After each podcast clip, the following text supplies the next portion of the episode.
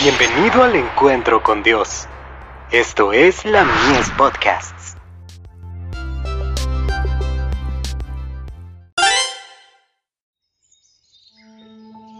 La maravillosa gracia de Dios. Las promesas del hombre. Y todo el pueblo respondió a una, y dijeron, todo lo que Jehová ha dicho, haremos. Y Moisés refirió a Jehová las palabras del pueblo. Éxodo 19, verso 8. Otro pacto, distinto del establecido con Abraham, llamado en la escritura el pacto antiguo, se estableció entre Dios e Israel en el Sinaí, y en aquel entonces fue ratificado mediante la sangre de un sacrificio. El pacto hecho con Abraham fue ratificado mediante la sangre de Cristo, y es llamado el segundo pacto o nuevo pacto, porque la sangre con la cual fue sellado se derramó después de la sangre del primer pacto. Historia de los patriarcas y profetas. Página 387. Poco tiempo después de acampar junto al Sinaí, se le indicó a Moisés que subiera al monte a encontrarse con Dios. Israel iba a entrar ahora en una relación más estrecha y más peculiar con el Altísimo, iba a ser recibido como iglesia, y como nación bajo el gobierno de Dios. El mensaje que se le dio a Moisés para el pueblo fue el siguiente, si diereis oído a mi voz, y guardareis mi pacto, vosotros seréis mi especial tesoro sobre todos los pueblos, porque mía es toda la tierra, y vosotros seréis mi reino de sacerdotes, y gente santa.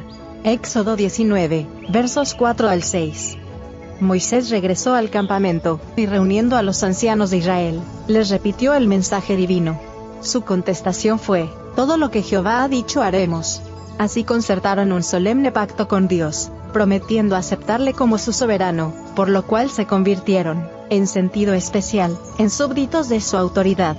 Ibid página 310. Durante su servidumbre, el pueblo había perdido en alto grado el conocimiento de Dios, y de los principios del pacto de Abraham. Como habían vivido en un ambiente de idolatría y corrupción, no tenían un concepto verdadero de la santidad de Dios, de la extrema pecaminosidad de su propio corazón, de su total incapacidad para obedecer la ley de Dios, y de la necesidad de un Salvador. Los israelitas no comprendían que sin Cristo les era imposible guardar la ley de Dios. Creyéndose capaces de ser justos por sí mismos declararon, haremos todas las cosas que Jehová ha dicho y obedeceremos. Éxodo 24, verso 7. Ibid. Página 388.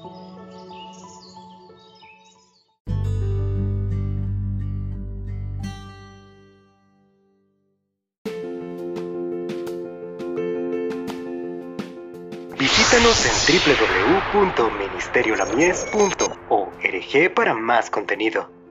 Dios te bendiga.